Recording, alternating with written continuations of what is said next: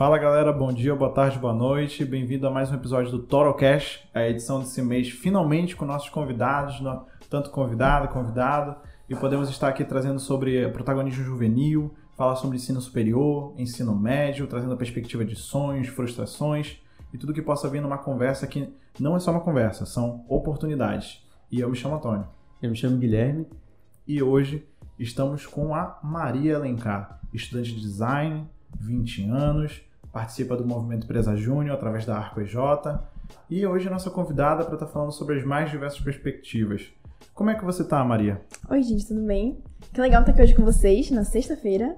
É, eu tô bem. Foi um dia parcialmente bom, como pode ser alguns dias, né, hum. da semana.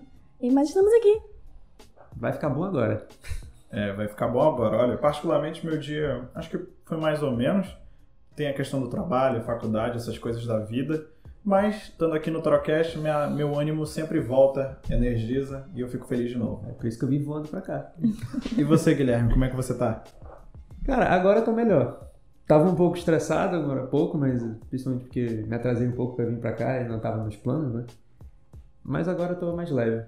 Gosto daqui, gosto da oportunidade de estar tá, tá gravando o podcast, realizando o nosso projeto, conversando com as pessoas é, me fez muito bem o, o, primeiro episódio. Eu senti assim, tava um pouco apreensivo no começo e depois assim, foi, a gente foi deslanchando lá a conversa e, e, cara, eu senti que aquilo ali foi uma coisa muito especial. E eu queria aproveitar para agradecer o pessoal que botou fé no nosso trabalho, acreditou na gente, já já está sendo valorizado, né? A gente cresceu em todas as mídias, Instagram, Instagram aí, mais de 200 seguidores, fizemos até o vídeo do Batendo as Metas. Felicidade. E não só pessoas conhecidas, né? Claro, teve, muito carinho assim da, da, galera que já conhece a gente há mais tempo, então acredita no, no que a gente está fazendo. Mas teve muitas pessoas assim novas também entrando na, na, comunidade. A gente finalmente criou o grupo da, da comunidade, do conselho.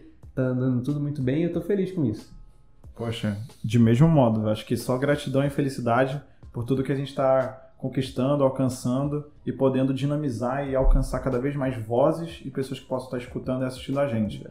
É, eu queria só relembrar, para quem não assistiu o nosso último episódio, que foi a introdução, o qual a gente apresentou o Torocast, falou do conselho, comunidade, é, conheceu a mim, o Guilherme, o Renan, que está por trás das câmeras. E eu queria é, detalhar um ponto que o, o Torocast ele foi algo que nós pensamos assim desde a época do ensino médio. A gente sempre falou em criar um projeto, criar um negócio, algo de impacto, algo que pudesse fazer diferença na cidade de Manaus, na região. E o grande pontapé que eu acho importante frisar é que eu, Antônio, eu realizo, faço parte do programa de embaixadores do MAP Educação, que é uma instituição voltada a pregar valores, falar sobre a importância da educação, formar jovens, voluntariado, entre outros. E através desse pontapé dessa formação, a gente implementou o projeto do Torocast, chamamos a galera para participar e hoje estamos aqui conversando. Eu até faço questão de fazer menção rosa para o mentor, que é o Arthur Finati. É, um salve para ele, ele que tem acompanhado o projeto desde o início. Valeu, Arthur. dados, queremos você aqui. Dados comentários, entre outros. E um, um, resultado desse processo é que nós temos um conselho de voluntários e voluntárias que estão desenvolvendo, conversando com a gente dia após dia. E hoje nossa conversa tem um, um, embasamento, uma roteirização que foi escrita por esses voluntários. É importante frisar isso, do trabalho voluntário e, e, da dedicação que foi posta na conversa de hoje. É, não sei se chegou para Maria isso, mas muita, muita gente ficou interessada quando a gente publicou que seria a nossa primeira convidada e tal, e que a gente abriu espaço para que eles fizessem perguntas para vocês e a gente ia basear nessas perguntas no roteiro do, desse episódio. E teve assustadoramente várias, várias é, perguntas, né? Várias, Sim. Gente Poxa, gente, que legal, fico feliz. Então a gente pode começar? Sim, claro. Sim. Eu só vou dar uma introdução. É, os nossos blocos se dividem em, em anseios, frustrações, ensino médio, ensino superior, paixão pela área. Então a gente vai seguindo, e tanto eu quanto o Guilherme a gente pode comentar alguma coisa, você se tiver algum comentário pode adicionar. Então a gente vai começar pelos anseios e frustrações. Perfeito. Como, como foi apresentado, Começando você bem. faz design, participa do Movimento Empresa Júnior, uhum. é mentora bolsista do, é, de P&D, faz parte de outros projetos. É, mas vamos falar daquela Maria mais jovem, assim, um passado um pouco recente. Como é que se dá o teu ensino médio, Maria? Como é que foi essa trajetória? Que tipo de aluna tu era? Onde tu sentava? Se era na frente ou atrás? Era do tipo que conversava, mais quieta? Fala um pouco pra gente. Cara, então, É, pra falar a verdade, no meu ensino médio, na minha vida toda, é, até chegar ao ensino médio, eu fui muito CDF. Eu fui muito nerd, assim. E aí, quando chegou no ensino médio, eu entrei, eu, eu, na minha cabeça, eu precisava entrar numa escola que era muito doida. Porque na minha, na minha cabeça, eu, quando eu entrasse na faculdade, minha vida ia acabar. Porque eu ia só estudar. Tanto queria queimar todo o pavio ali na Eu queria na queimar escola. todo o pavio no ensino médio. E aí eu Interessante. fui. Interessante, né? Eu fui procurar pela escola que mais saía assim do padrão de escola, porque eu queria uma escola onde os meninos usavam piercing e a blusa era cortada, porque eu queria viver o meu ensino médio. Na minha cabeça, acabou, é, acabou o ensino médio, acabou. A gente devia ter feito isso aí. O que, gente? Devia ter aproveitado. Devia ter aproveitado? mas- Vocês não fizeram isso? Ah, eu acho que a gente aproveitou, assim. Ao nosso modo. ao nosso modo, é. É, e assim, é, em relação a- ao teu curso, design, Uhum. na época que tu chegou a montar um plano de estudo, tu já pensava nisso desde o início do ensino médio, foi algo de terceirão assim do nada? Como é que se dá isso? Cara, então, durante a minha, minha vida eu sabia que eu ia entrar na faculdade. Desde o começo eu fui colocada na minha cabeça que eu ia entrar na faculdade. Eu não sabia o que ia fazer, mas eu sabia que em algum ponto ia chegar uma grande prova e eu precisava fazer o teste pra passar para essa prova. Eu não sabia o que era design, eu não sabia o que era arquitetura, eu sabia que eu sabia desenhar. E aí tem aquela pessoa que fica lá fazendo olho na, no caderno da escola, enquanto tá todo mundo estudando, ela tá lá fazendo olho com uma íris enorme assim e vários cílios. Sempre tem essa pessoa. Essa eu era essa pessoa. Essa era a Malu. Geralmente era assim. Interessante. Não, não tenho esse talento. É, inclusive, o desenho técnico, o Brasil. Acabou com o Brasil. Acabou com o Brasil. A única Acabou. matéria que eu reprovei, cara. É, mas assim, tu tocou num ponto muito importante que foi o desenho. É, é, achei legal tu falar isso, que sempre tem uma aluna, um aluno que está desenhando, passa tempo livre se dedicando. É, como é que tu acha assim que isso contribuiu para tua visão onde chega hoje o design? É, tinha incentivo na escola? Na, tu via parte que, assim, dos professores, professoras é, desenvolvendo esse trabalho contigo ou foi uma- algo muito só, só a Malu? Cara, não. É, de professores e escola eu não vi tanto reconhecimento ali. Foi algo foi meu, foi paralelo. Eu sabia que eu tinha que estudar pra entrar no- na faculdade, pra participar, entrar no vestibular, né? Fazer as provas. Mas foi algo que foi paralelo ali. E, e só que em algum ponto eu precisei parar tudo. Eu precisei me focar só pro vestibular, porque eu precisava entrar na faculdade. E aí, como toda pessoa que desenha, tá nessa área aí, tem duas opções. Ou você faz design, ou você faz arquitetura. E eu fiquei en- entre esse meio termo e acabei escolhendo design. Além, além do design e arquitetura, tem artes visuais, não? Com certeza. Chegou a cogitar? Com pensou? certeza. Eram minhas três opções, na Três verdade. opções. Três opções. E teus pais, como viam? Meus pais sempre me apoiavam, assim. Eu ti... A minha mãe, ela é professora e meu pai, ele é, ele é engenheiro. Então, se de um lado eu tive conselhos muito pragmáticos de um engenheiro, eu tive conselhos muito abertos da minha mãe. Pô, E legal. acho que isso me ajudou no caminho.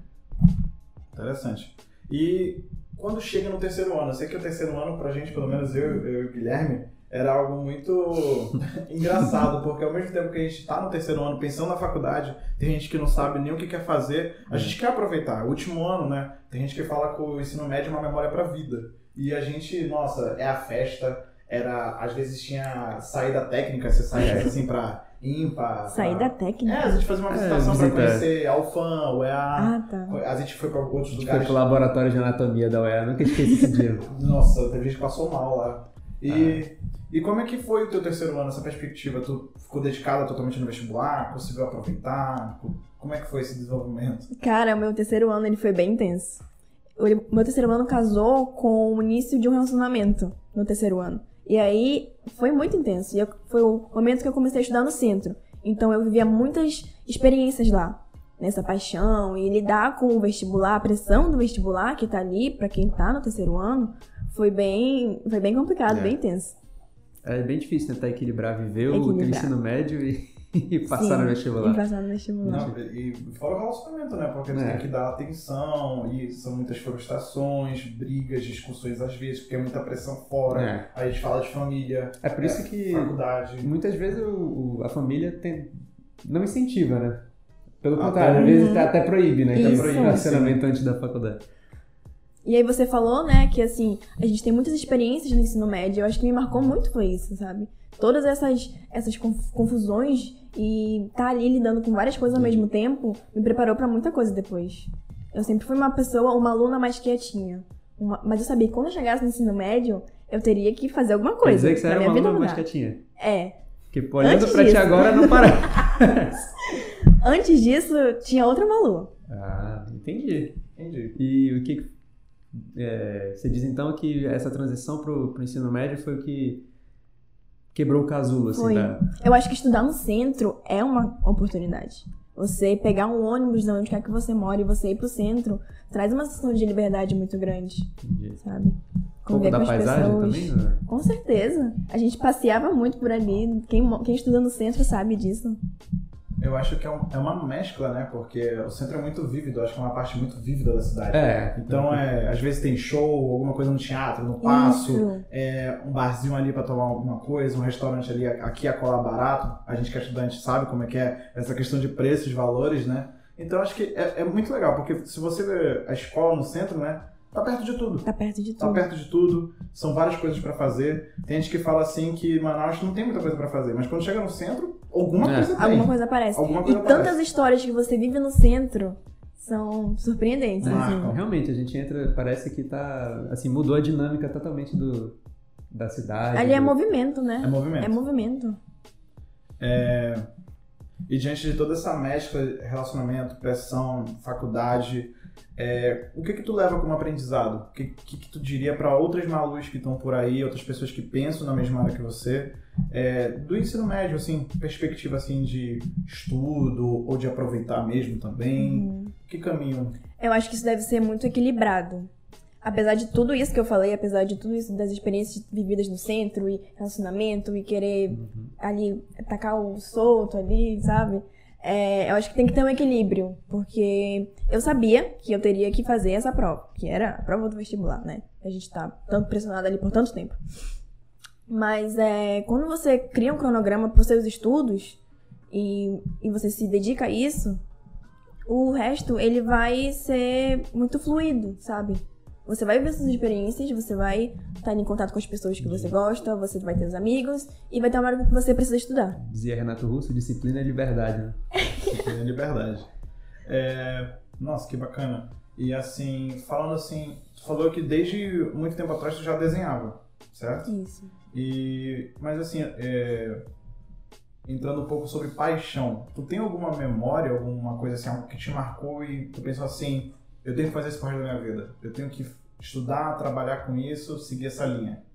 Chega a ter alguma memória, algum relance? Eu tenho muitas memórias, assim. Meus pais falam, meus pais ficavam absurdamente chateados quando eu pegava todas as canetas que eu tinha e passava pela parede toda. Meu antigo quarto, ele era muitos rabiscos que você, eu, não, conseguia adivinhar o que que era. Porque eu precisava estar... parecia que eu precisava ter algo ali pra mim, sabe? Então eu pegava a tinta e passava na mão, e passava na parede, escrevia meu nome, e escrevia o nome das pessoas que eu gostava, e fazia desenhos ali. Quem nunca, né? Quem nunca? Caraca, eu falando da minha perspectiva, né, da minha graduação, Aham. É, Eu nunca assim, eu acho engraçado porque meu pai, ele é formado em economia, ele é bacharel em economia.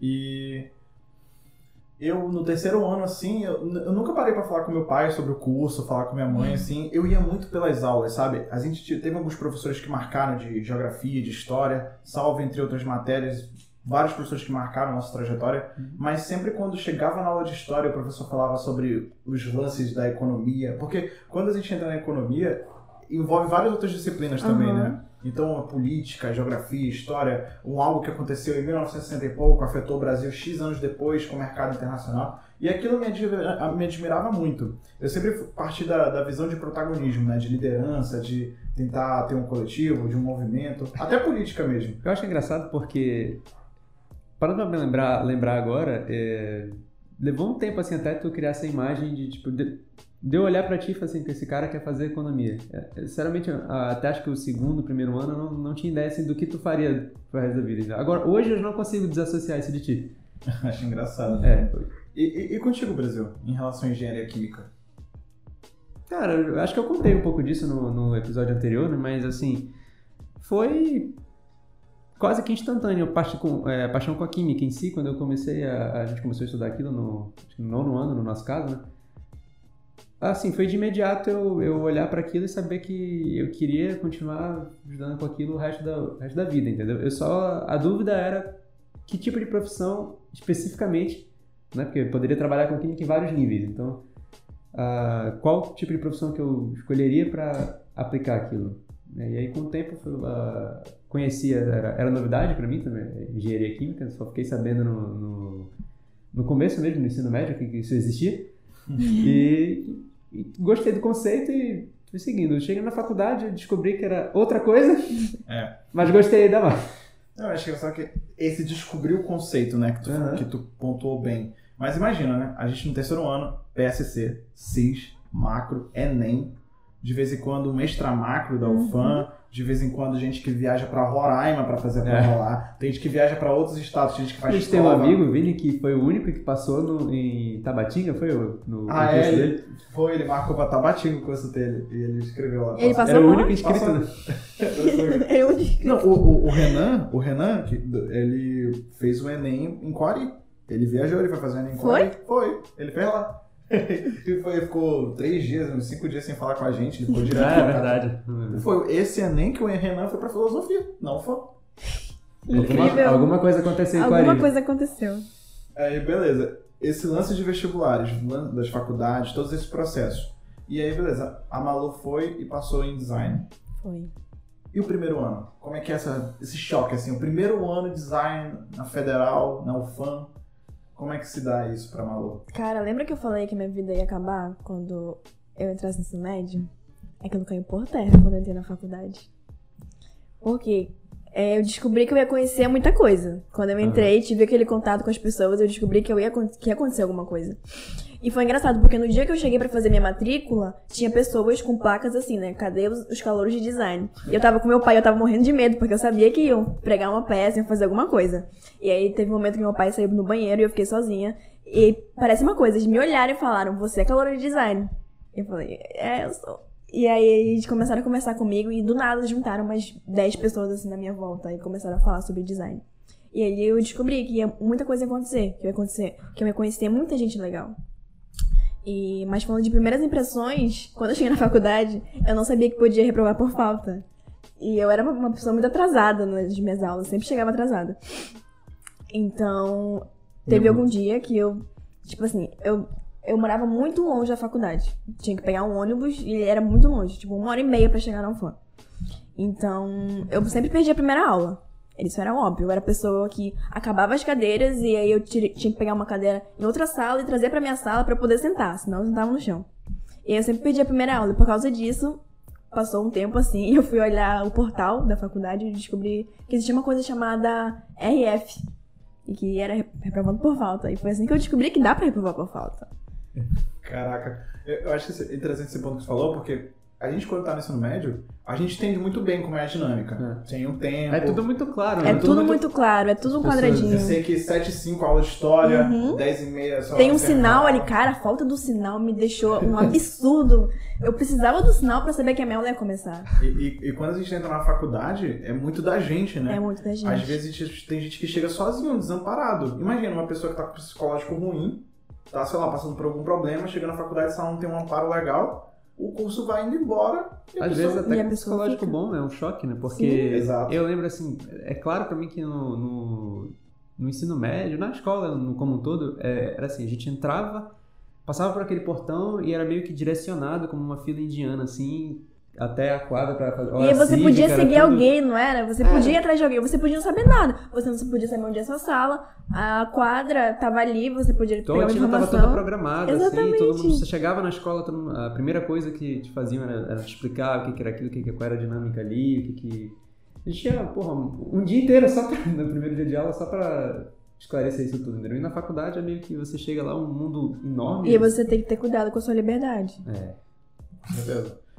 E a gente, falando em choque, o que, que teve logo em seguida, muitos para muitos, a pandemia. A Então, pandemia. como é que foi assim? Eu fico é, imaginando. Eu não sei quanto, quanto tempo tu teve assim de aulas presenciais, que tu pôde aproveitar, ver essas Ah, eu tive um ano inteiro de aulas Que presenciais. bacana, legal. E, e como é que se deu depois essa transição para online? Tu acha que foi bom, foi ruim? Tu conseguiu se adaptar bem nesse caso? Cara, queda de cabelo. Meu cabelo caiu muito na pandemia. E Só de estresse? só de de estresse, com certeza. Foi um período bem ruim, né? Pra todo mundo, eu acho. É, A pandemia veio aí e a gente ficou de mãos atadas, porque teve um período né, sem aula, que a gente ficou sem aula. Uhum. É, foi um período bem difícil pra mim. Eu perdi familiares, eu perdi gente que eu gostava muito. Então eu tive que me recompor pra tentar pegar essas aulas. Porque no início eu não, não queria. Eu tava ali Uhum. estagnada, sabe? Quantas, quantas é, temporadas tem Grey's Anatomy? Será? Umas 12? Por aí. Eu não consegui. Eu assisti oito temporadas. Porque eu não conseguia levantar da, da cama, assim. Bem difícil. É, nossa, fa- falando dessa perspectiva da pandemia, sim, acho que isso que tu falou corresponde à, à realidade de muitas pessoas. Inclusive, acho que a, a nossa também, a minha do Guilherme, né? É, a gente vê pais que foram internados, a perda de parentes, amigos, colegas, conhecidos, é, uma, uma pressão muito grande. Teve muita gente que levou na perspectiva, ah, tô em casa, você tá em casa, home office e tal, mas tem muita gente que não consegue se adaptar, né? Exatamente. Fica tenso, é, não consegue, às vezes não consegue confundir ou dissociar um espaço para trabalho, para estudo. Você, às vezes, quem tá no quarto, né, vê a cama, já quer deitar. Isso foi muito difícil. Isso foi muito Eu fico difícil. pensando que eu não tenho muito mais referência pra voltar ao presencial, sabe? Eu fico com medo de que as aulas voltem ao presencial e eu não saiba mais me importar. Eu não tenho esse medo também. Fazer que prova. é um medo conjunto. É, e esse período eu vou ter que fazer prova presencial, então eu não sei como é que vai ser. Pois é, eu também. E eu fico imaginando a galera, assim, os calouros que entraram já nesse regime de, de EAD, sabe? Que não tiveram nem a, a, chance, assim, de ter aulas presenciais e viver aquela fa- a faculdade como a, a gente viveu, por exemplo. Os primeiros períodos e tal. Com certeza. Com certeza. Imagina essa galera voltando pro presencial. Quer dizer, indo a primeira vez pro presencial agora. De- deve ser um choque, né? Vai ser um choque. Imagina a primeira sexta Só que é o quadrado, né, meu? Imagina a primeira sexta cultural presencial. o pessoal estar todo mundo distante. Todo mundo assim. duro assim. Imagina a Se- galera, Tentando se reconhecer pelo ícone ali do Meet. a galera levando um trote no terceiro período. Sem. Não, é, é. Vi aquela tua máscara, acho que tu é o fulano. Reconheci pelo design, assim, um template. É, mas saindo um pouco desse choque, é, a gente quando entra na faculdade, uma coisa que sempre tem nos primeiros dias de aula é falar sobre o mercado, falar sobre a profissão. E, e como é que foi te, que te apresentar a profissão de design? Algo assim muito inovador, te gerou umas expectativas, são muitas áreas. Como é que tu. Cara, a primeira coisa que você descobre quando você vai fazer design é que existe um leque de áreas muito grande. Eu lembro que a gente chegou e a gente entrou num, num auditório assim, e botaram um slide pra gente, e colocaram todas as áreas que o design poderia entrar e todas as áreas que você poderia fazer. E aí eu olhei pras disciplinas, eu olhei pra aquilo tudo e pensei, é, realmente muita coisa, mas será que vai entrar ali? Será que vai casar com o que eu tô estudando? E foi a, acho que foi a primeira angústia que eu tive quando entrei na faculdade. Será que essas disciplinas eu vou usar? Será que essas disciplinas vão ser úteis pra mim fazer o que eu quero? E eu nem sabia o que eu queria. Eu, tava, eu, eu- eu desenhava, eu queria fazer arte, eu queria mexer com Eu as queria coisas. encontrar alguma coisa, de, um É. jeito de canalizar aquilo, não eu sabia queria exatamente canalizar como. aquilo, exatamente. E existem algumas outras graduações parecidas, né? Ramificações do design que Isso. você já começa desde o do princípio já meio que focado numa direção. O design gráfico, por exemplo, design, Produto, design de produtos. E bom, mas eu- o que eu queria saber mesmo é, você falou no começo que tinha essa vontade de canalizar essa energia de, de essa vontade sua de desenhar, esse seu talento. E estava muito pensando em design, arquitetura, que são os ramos principais, mas como é que, qual foi o momento assim que você bateu o martelo pro design?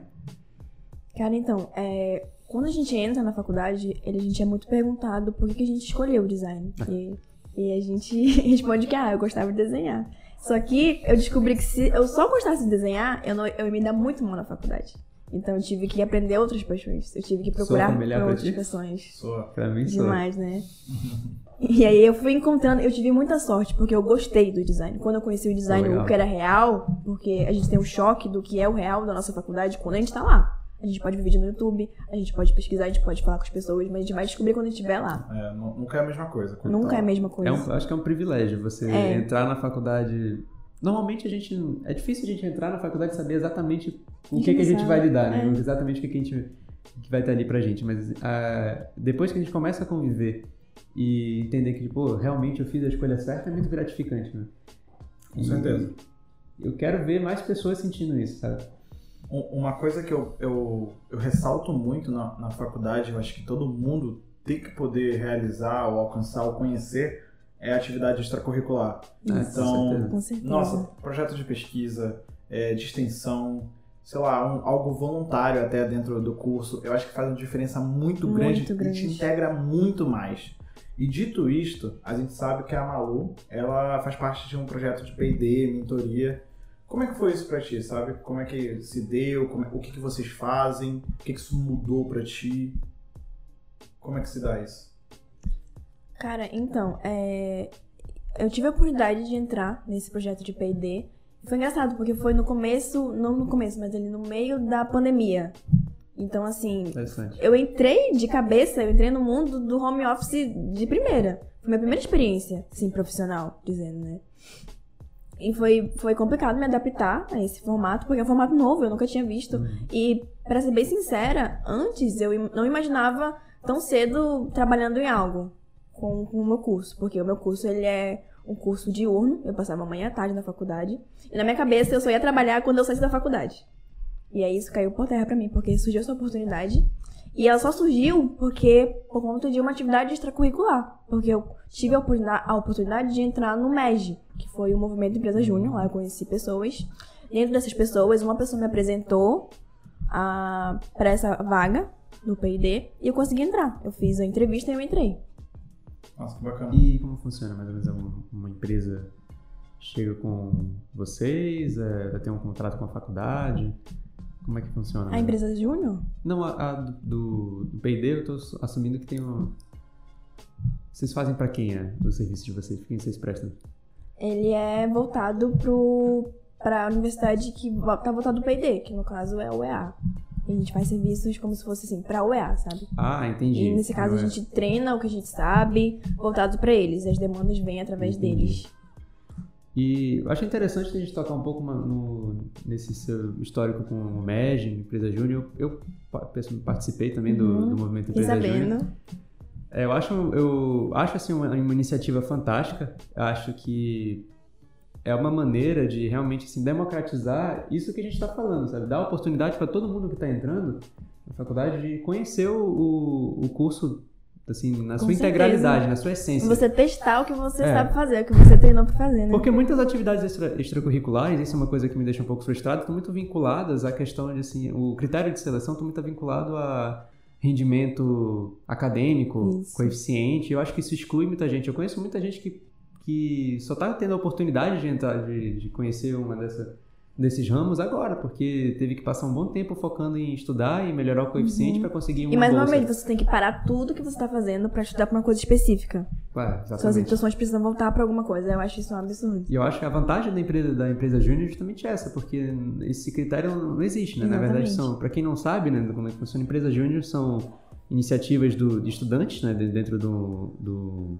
de um determinado curso acadêmico que ela- montam uma, uma empresa associada com a, com a instituição de ensino, com um professor orientador e, e prestam serviços dentro da, da gama de serviços que aquela, ah, que aquela profissão para a qual, qual eles estão se formando permitem né, eles exercer e eles oferecem isso para o mercado fora, da, o, seja para o polo industrial, por exemplo, pessoas físicas, pessoas jurídicas. E eu acho isso fantástico porque eu sinto que eu me desenvolvi muito depois de conhecer meu tempo na, na Start Hub, empresa júnior, que hoje está tá indo para o palco do, do Ened. Inclusive, vocês têm uma sala, É, uma coisa que eu queria muito. então, eu queria que conte, conta mais pra gente sobre isso, sobre o seu histórico com o movimento Empresa Júnior. O movimento Empresa Júnior surgiu num cenário bem caótico, que foi no meio da pandemia. E já entrou em um cenário online, cenário home office. Dá pra ver que tua vida se transformou muito na pandemia, né? Com certeza, foi um momento assim que eu não, não tava esperando. Tem coisas que a gente acha que não vai dar conta, e só dá conta quando já tá na tua mão, quando já tá nas tuas costas, quando já tá pra você fazer. Então, o movimento Empresa Júnior, o MEG, o P&D entrou nesse cenário. Tudo ao mesmo tempo. Tudo ao mesmo tempo. Ebuliu, começou ali, a ebulição ali.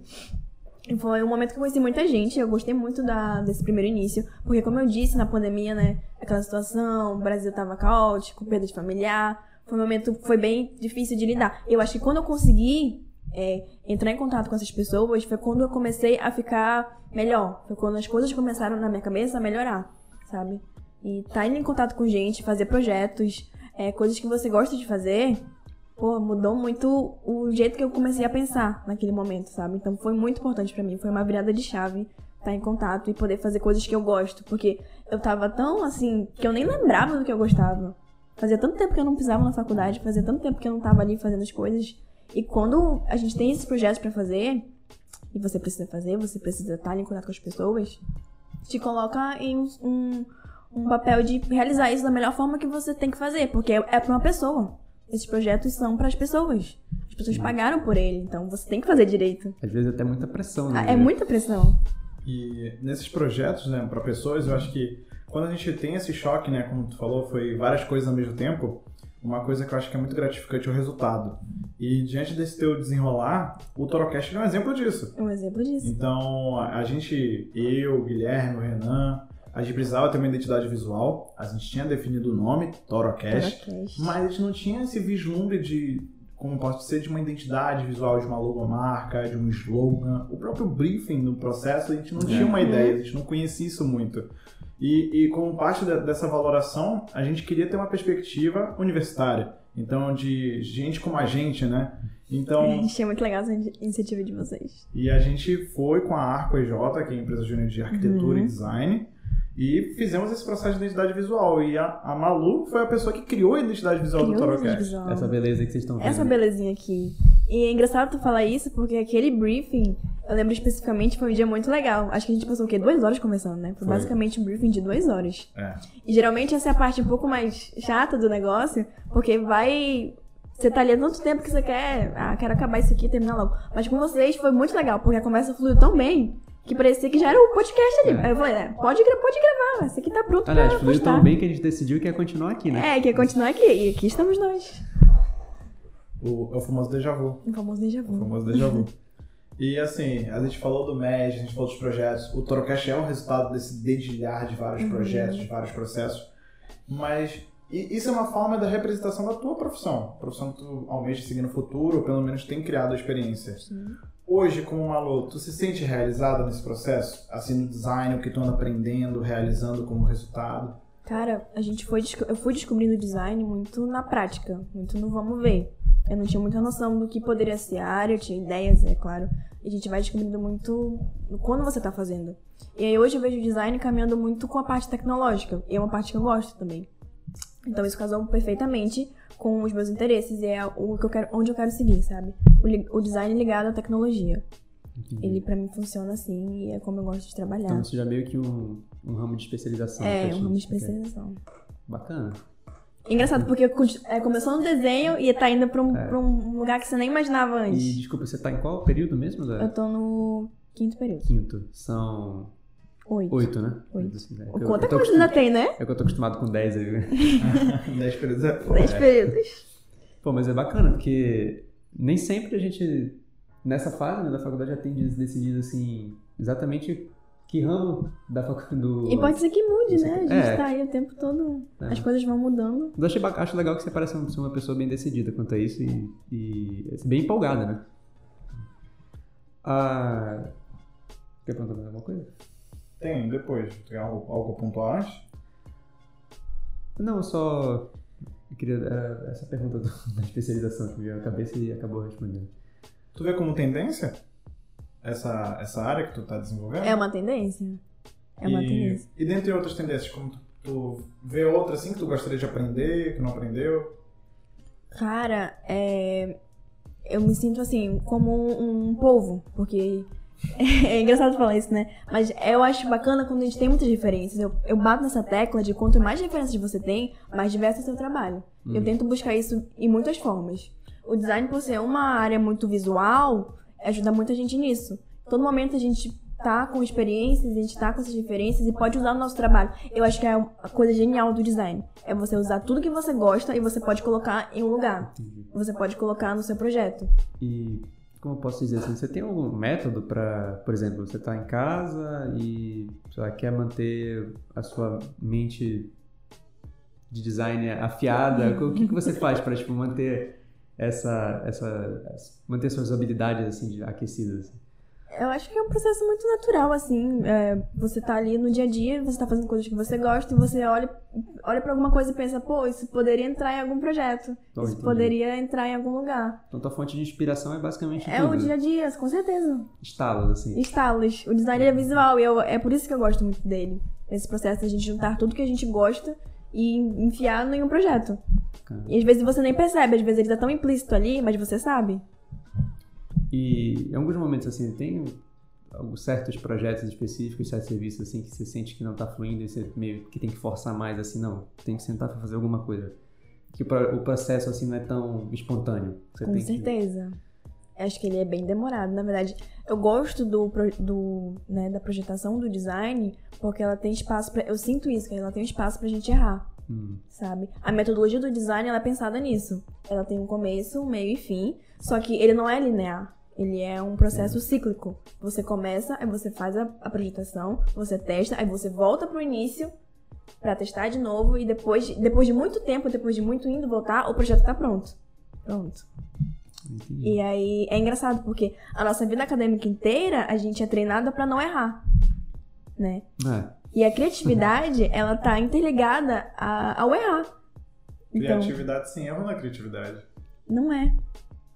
E aí quando você tem a chance de errar, eu sinto que dá um gás ali, sabe? Porque você tem que errar. E a gente fala mu- muito isso no design, quanto mais errar, quanto mais cedo você errar, mais cedo você vai ter o seu projeto realizado. E como é você trabalha, ter que trabalhar esse seu processo criativo em conjunto, assim, um brainstorm coletivo, com seus colegas de equipe, colegas de empresa? Como é Cara, que é essa. Eu dinâmica? adoro. Eu adoro, porque quando você tá ali em projeto com alguém, você tem uma outra visão da outra pessoa. E a sua mente é sua mente. A outra, a outra visão da outra pessoa é uma mente completamente diferente. E quando Entendi. isso se junta em um projeto, você fica, caramba, eu não tinha pensado nisso. Sabe? A gente faz alternativas, várias alternativas, separadamente. E quando a gente se junta pra ver, eu fico, caramba, eu não tinha pensado nisso. E a outra pessoa vira pra você, eu não tinha pensado nisso. E quando a gente pode juntar e colocar isso em prática, é, é bem bacana. E o MED me proporcionou muito isso. Eu acredito que até no nosso próprio processo de identidade visual, quando a gente viu os modelos apresentados, a gente ficou em choque, porque era um É. mais diferente que o outro. E era muito diferente, né? E, e cada um seguindo uma narrativa que cada um Uhum. interpretou, visualizou, ou vendo da perspectiva do nosso briefing. É, é impressionante, assim, cada resultado, cada olhar, é, é algo que até faz a gente refletir. A gente, como a- na perspectiva da gente que toca o, o podcast, to- toca esse processo todo, traz um novo olhar totalmente diferente. E assim, a gente é, ouviu esse teu desenrolado ensino médio, ensino superior, e algo, algo que eu paro para refletir é que, tipo, é, o teu pressuposto ele parte do desenho. Desde jovem você desenhava, fazia os rasbitos, falou da parede do quarto Uhum. e todos esses fatores. E eu acho que isso é muito assim, muito comum ne- nesse meio assim. Há sempre uma pessoa, como você disse, sempre tem numa sala alguém que desenha, alguém que faz algo é, nesse formato. Eu acho legal que quando a gente fala sobre arte, é, o desenho é uma palavra quase que comum. Eu não sei se tu. Eu, eu gosto, particularmente gosto muito de fotografia. E na, é, na definição em latim de fotografia é desenhar de luz. Eu acho muito interessante. Bonito isso. Sim. Porque a fotografia, ela é uma representação da luz, né? Não, não sei explicar o Brasil, quem entende mais de física pode falar melhor que eu. Mas, é, é- resumidamente, né, a, a definição do latim é o desenhar de luz. E um ponto que a gente vê nesses desenhares, nesse desenho, é a criatividade. E, assim, algo que eu queria ver tu abordar mais é nessa perspectiva, nessa linha temporal da Malu do ensino médio, do ensino superior, a pessoa que está hoje conversando aqui com a gente como você se dá essa importância da criatividade? No olhar crítico, no olhar positivo da tua base educacional? Porque eu acho que quando a gente fala de educação, criatividade é uma coisa que falta muito. Isso. Falta demais. Falta demais. E, e a gente fica tão numa li- linearidade de vestibular, vestibular, vestibular, tem que fazer isso, assim, assim, assado. E a gente não tem uma liberdade para ser criativo. Exatamente. E, e é como a gente disse, é, não tem como ser criativo sem errar. E a gente, nesse momento de transição do ensino médio para o ensino superior, a gente. Às vezes a gente, a gente quer errar para ver o que vai acontecer, seja num, num momento de lazer, seja no próprio vestibular, a gente não, não sabe que vai fazer uma prova e tem que atingir aquela nota máxima e já vai passar. A gente não tem aquele segunda vez, a segunda chance. Exatamente. A gente pode até se inscrever no Enem para testar algo assim, mas não é a mesma coisa no ano. Eu, por exemplo, eu fiz o Enem acho que quatro vezes. Minha mãe pediu para fazer desde o nono ano e eu fui lá e fiz. É o momento que você é preparado a sua vida toda, né? Exatamente. E, e, e, e quando foi no terceiro ano, meu Enem não foi nada do que eu esperava. Eu tinha feito o Enem muito melhor no primeiro e no segundo ano do que no terceiro. E nossa, e, e, e, Também e eu acho. ficava, e eu Você ficava, fez quantas vezes, né?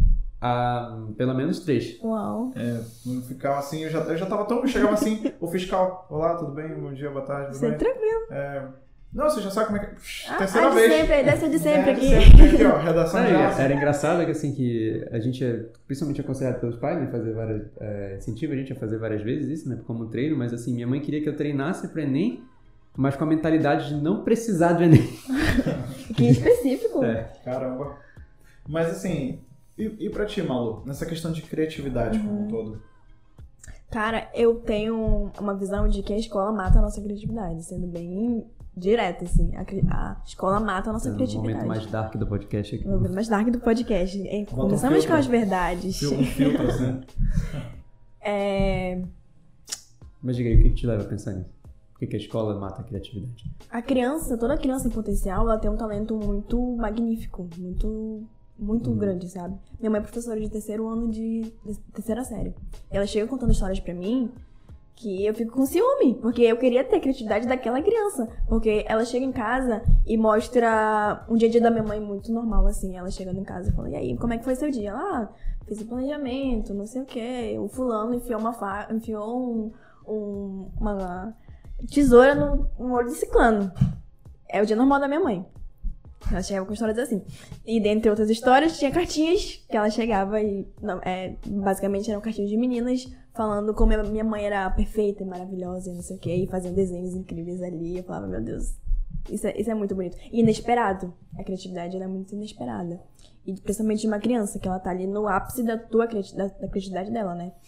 Então, acho que em algum momento entre essa vida infantil e a vida adulta, ela vai perdendo um pouco essa questão, porque ela não é incentivada, Sim. sabe? A É. gente vai perdendo um pouco Entendo o disso. que você quer dizer e acho interessante porque eu tava até numa uma conversa sobre isso, acho que ontem, nem lembro, sinceramente, mas ainda essa semana, que assim, a gente tá muito, a nossa sociedade, né, no, em termos de produtividade, exploração comercial mesmo, tá, a gente está acostumado a explorar uma gama muito restrita da capacidade humana, assim, das várias inteligências humanas, sabe? Uhum.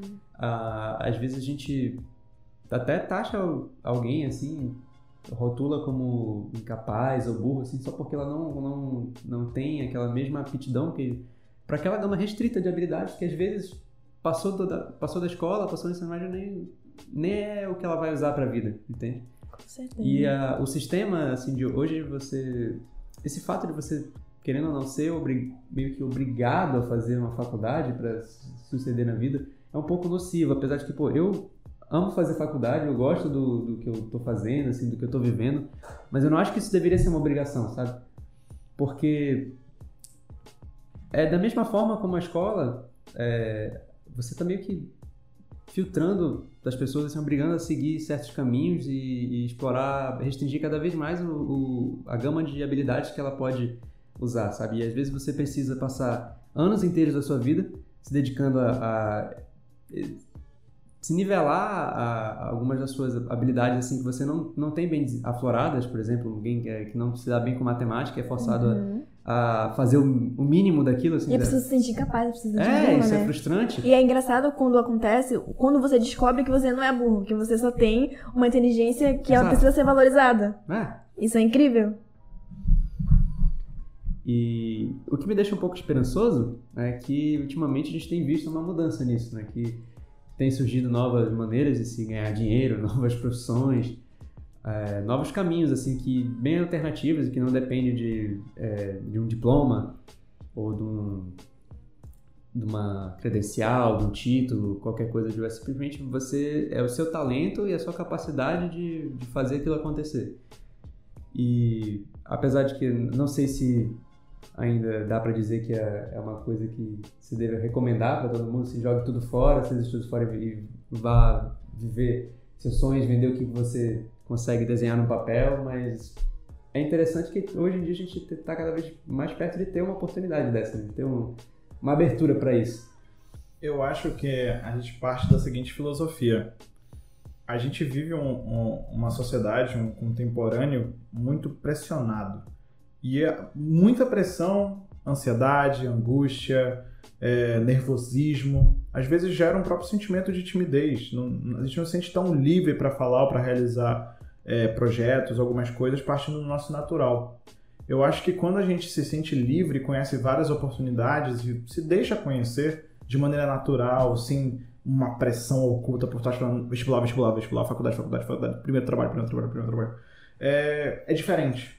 Eu, eu, por exemplo, eu sou apaixonado por trabalho voluntário. Eu vejo voluntário aqui, eu colar, vou fazer. Eu fui recente na ação Plástico Zero, que foi uma ação de parceria a, da FAS com a Coca e em outros projetos, é, Garapés Limpo, chamada ambiental.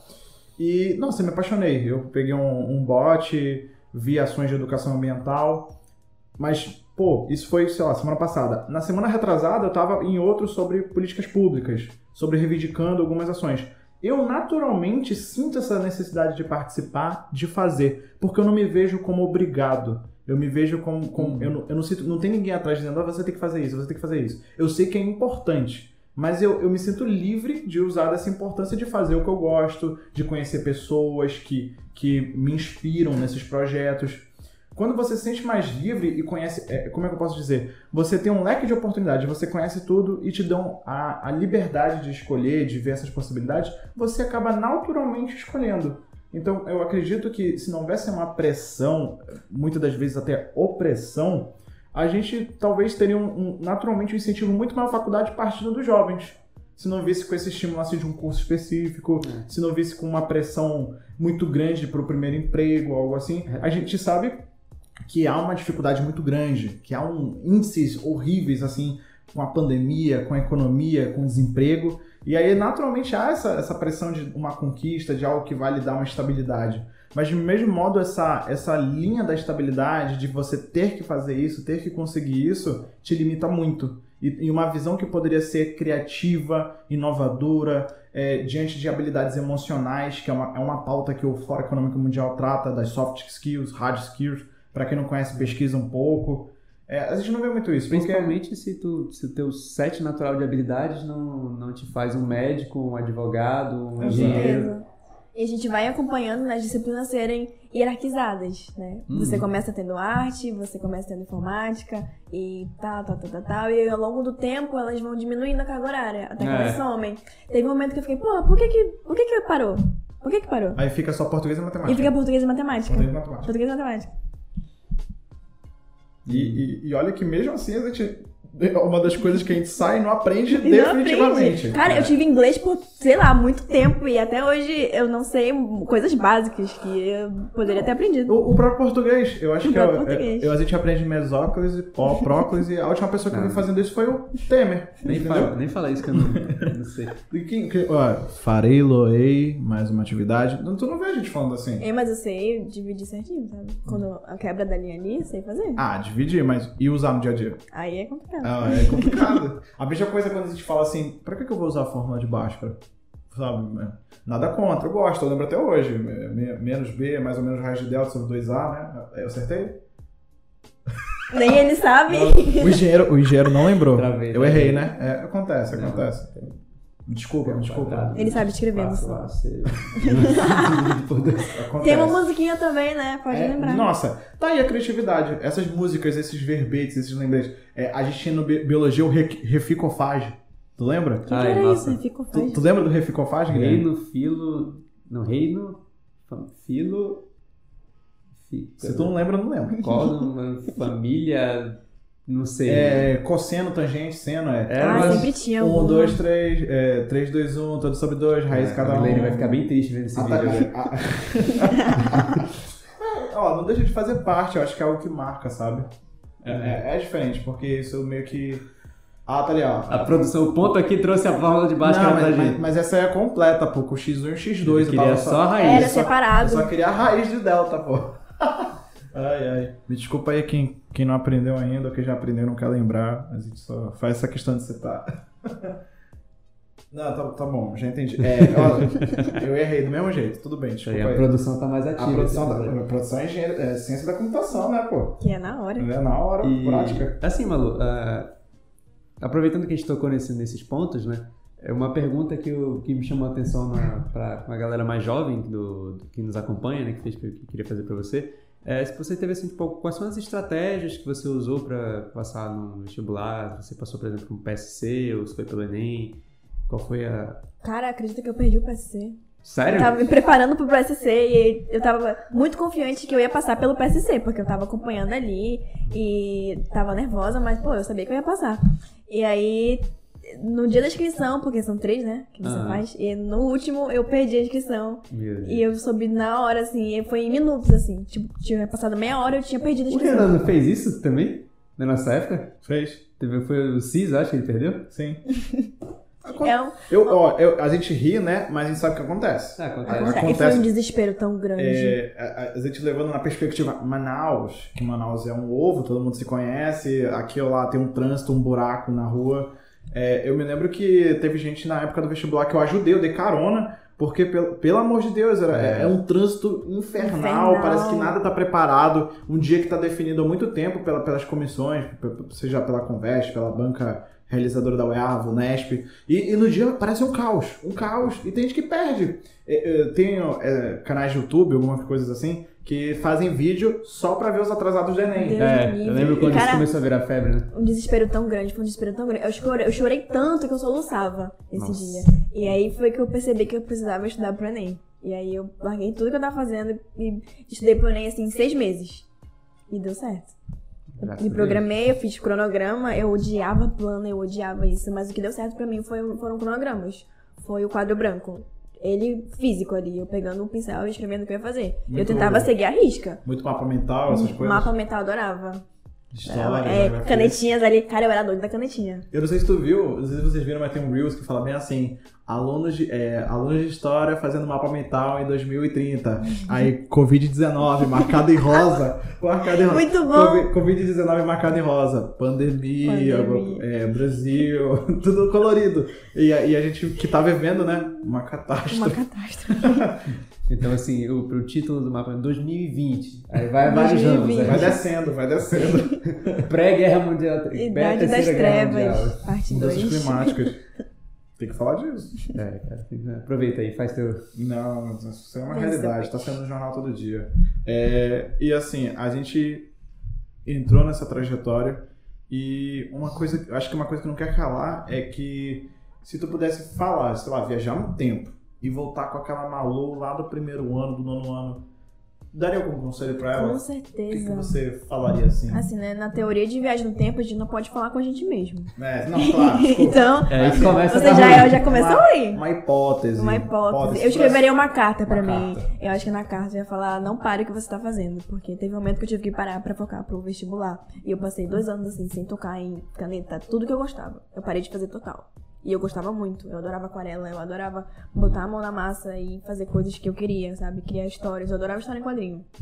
Fun fact. E aí eu parei tudo pra fazer isso. E aí eu sinto que a minha criatividade fez assim, sabe? Tipo, pra onde ela foi? Aí me foquei pro vestibular e esqueci essa parte. E depois eu tive que voltar e reconstruir isso de novo porque eu ia precisar na faculdade. Né? Eu ia precisar muito disso. E acho que se eu pudesse voltar, eu falaria, continua o que você tá fazendo. Não para não. Eu acho que é muito daquela filosofia, não sei se tu concorda comigo, mas de que eu viveria tudo exatamente igual? Ou mudaria alguma coisa? Eu mudaria isso, sabe? Eu continuaria. Eu continuaria a fazer as coisas que eu tava fazendo.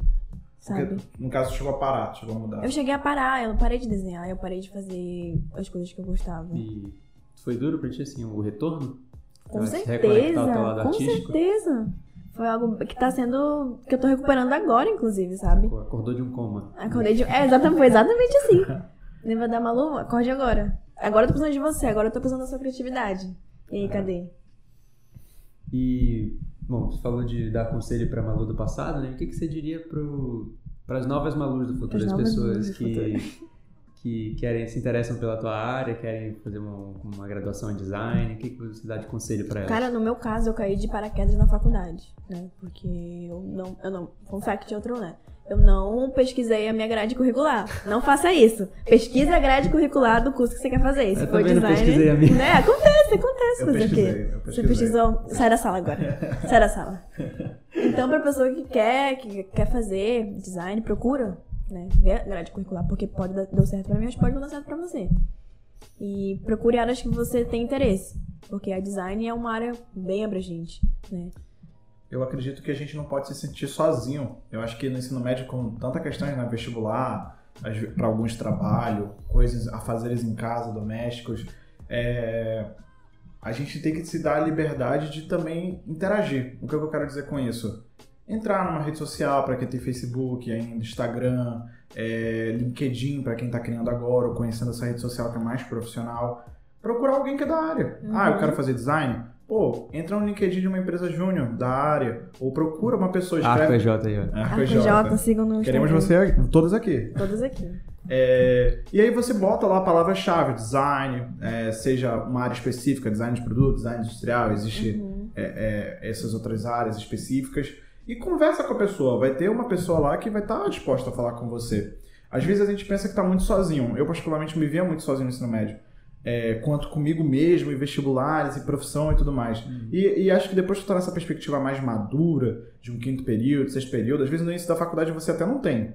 Mas você não está sozinho, eu acho que você tá, tem que ter uma disposição e uma, um livre uma, um livre arbítrio, uma liberdade de falar assim com as pessoas. Às vezes a gente está no ensino médio e se sente inferior, a gente cria um grau de superioridade de quem, de tá, quem na, tá na faculdade, né? Cara, eu vi as pessoas chegando no T1, no, no, no, onde eu tava, e ela pensava, eu tava com uma roupa da UFAM. Eu ficava, meu Deus, é um Deus. Gente, eu não sei vocês, mas até hoje eu tenho às vezes estalos assim, tipo, Caraca, eu tô fazendo faculdade. Eu tô fazendo faculdade. Isso foi um momento de tanta pressão pra mim. Eu, eu, eu me sinto assim com o TCC. Eu tô de boa, assim, dirigindo. Ah, eu tenho que entregar o TCC. Falando parece que faz tanto tempo, né? É, nossa. Um milhão de anos. Um milhão de anos. Mas é, foi uma coisa também que, que foi impactante no começo da faculdade, porque quando a gente está na, na escola é tudo muito dividido por anos, né? Na faculdade é semestre. Semestre. Então eu sinto que assim, num ano eu vivi dois anos. Porque eu vivi do, o, o, por dois momentos eu vivi o ciclo de começo do, do novo é, ciclo letivo, de novas pessoas conhecendo, outras indo embora e tipo duas vezes isso num ano só e parece que quando a gente eu sento com meus amigos e começa a conversar, tipo, oh, lembra de lá atrás, daquele dia, daquele dia que a gente ficou sentado aqui no CDC, falando, pois é, isso foi tipo ano passado. e tipo, parece que faz cinco anos que eu já entrei na faculdade, né? Caramba, é, muito nessa sintonia.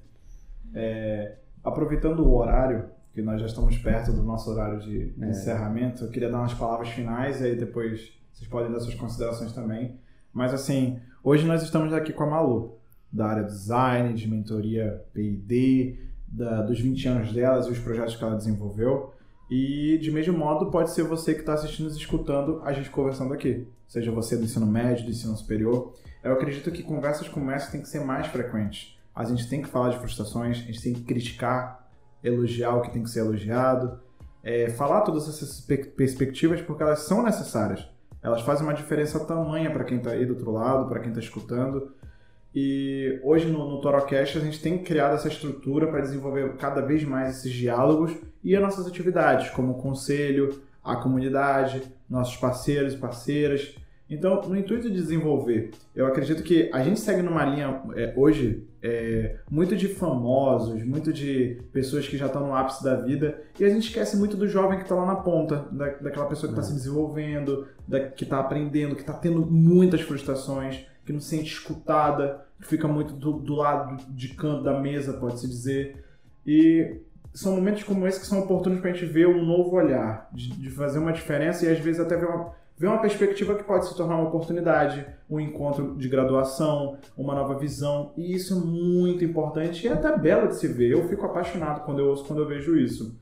E, então, assim, eu fico, como consideração final. É, para quem ficou alguma dúvida sobre a graduação da Malu, sobre a trajetória que ela contou pra gente, é, a gente pode fazer uma outra caixa de perguntas e aí a gente pode gravar um Reels ou um TikTok pra ela estar tá falando sobre isso, pra gente interagir também, fazer é, algo seria legal. interessante. Isso legal. Antônio tá doido pra gravar TikTok. É. Com certeza. A gente vai gravar 10 TikToks hoje. Se apaixona pelo TikTok. Com certeza, engajamento. engajamento. Então, assim, é, falando aqui por mim, como Antônio, te agradecer, Malu, por participar com a gente. É, espero que você tenha gostado de conversar Ai, aqui conosco. E queria estender para o Brasil fazer as considerações e para encerrarmos você fazer a é, sua fala final. Minha fala final? Para quem está ouvindo e se interessou, pode não, jogar para o Brasil. Não, claro. Deixa eu desenrolar. Vai, Gui. Uh, não, bom, como o Antônio falou, eu compartilho dos sentimentos. Eu eu queria te agradecer por ter vindo aqui falar com a gente, né? Com primeira convidada oficial do Real, Real oficial. Gente, que nervoso. Fora, do- privilégio. E assim, foi legal porque você vem de um mundo assim que é bem.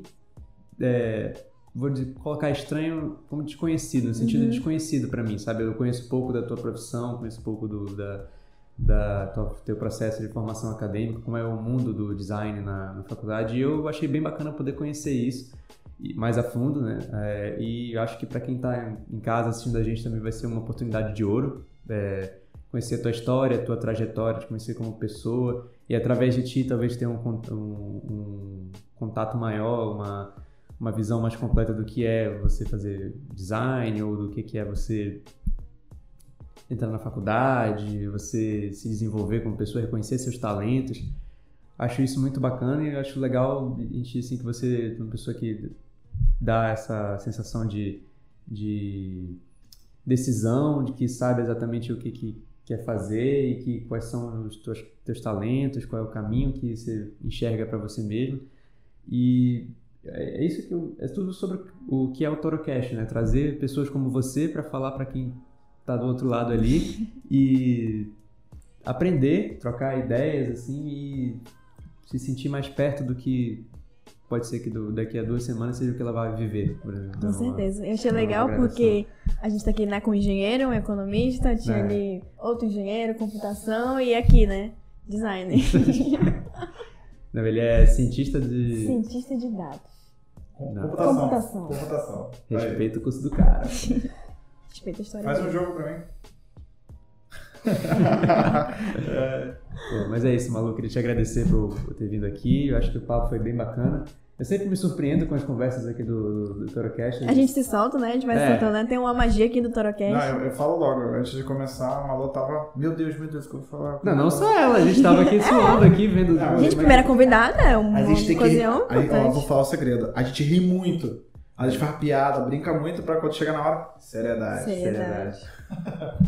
Mas eu que agradeço, eu adorei estar aqui hoje, eu adorei ser, ser essa pessoa diferente, né, de estar ali fora da bolha de vocês e apresentar um pouco mais do meu mundo pro de vocês. É, eu acho que só tem soma aqui, eu adorei o papo, eu adorei saber, eu adoro o primeiro episódio que vocês falam, vocês se soltam muito e foi um blow demais pra mim, assim, porque abriu muitas portas. E eu fico imaginando, né, pra quem tem a oportunidade de ouvir isso, pode ser um caminho. É, muito bom ouvir isso pessoalmente. É, com certeza. É um diferencial. E, bom, é isso. Eu queria pedir pra você que tá em casa ajudar a compartilhar isso aí para que muita gente, muita, todo mundo tenha acesso a isso.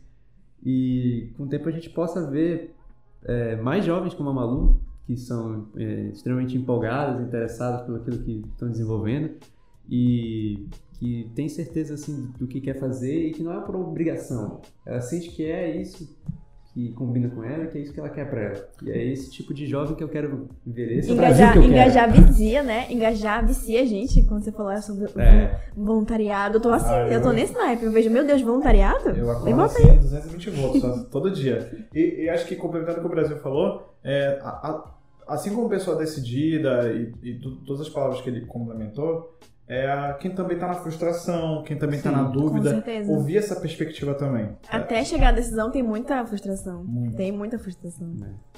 Thales até balançou a cabeça assim. Mas eu acho que é isso.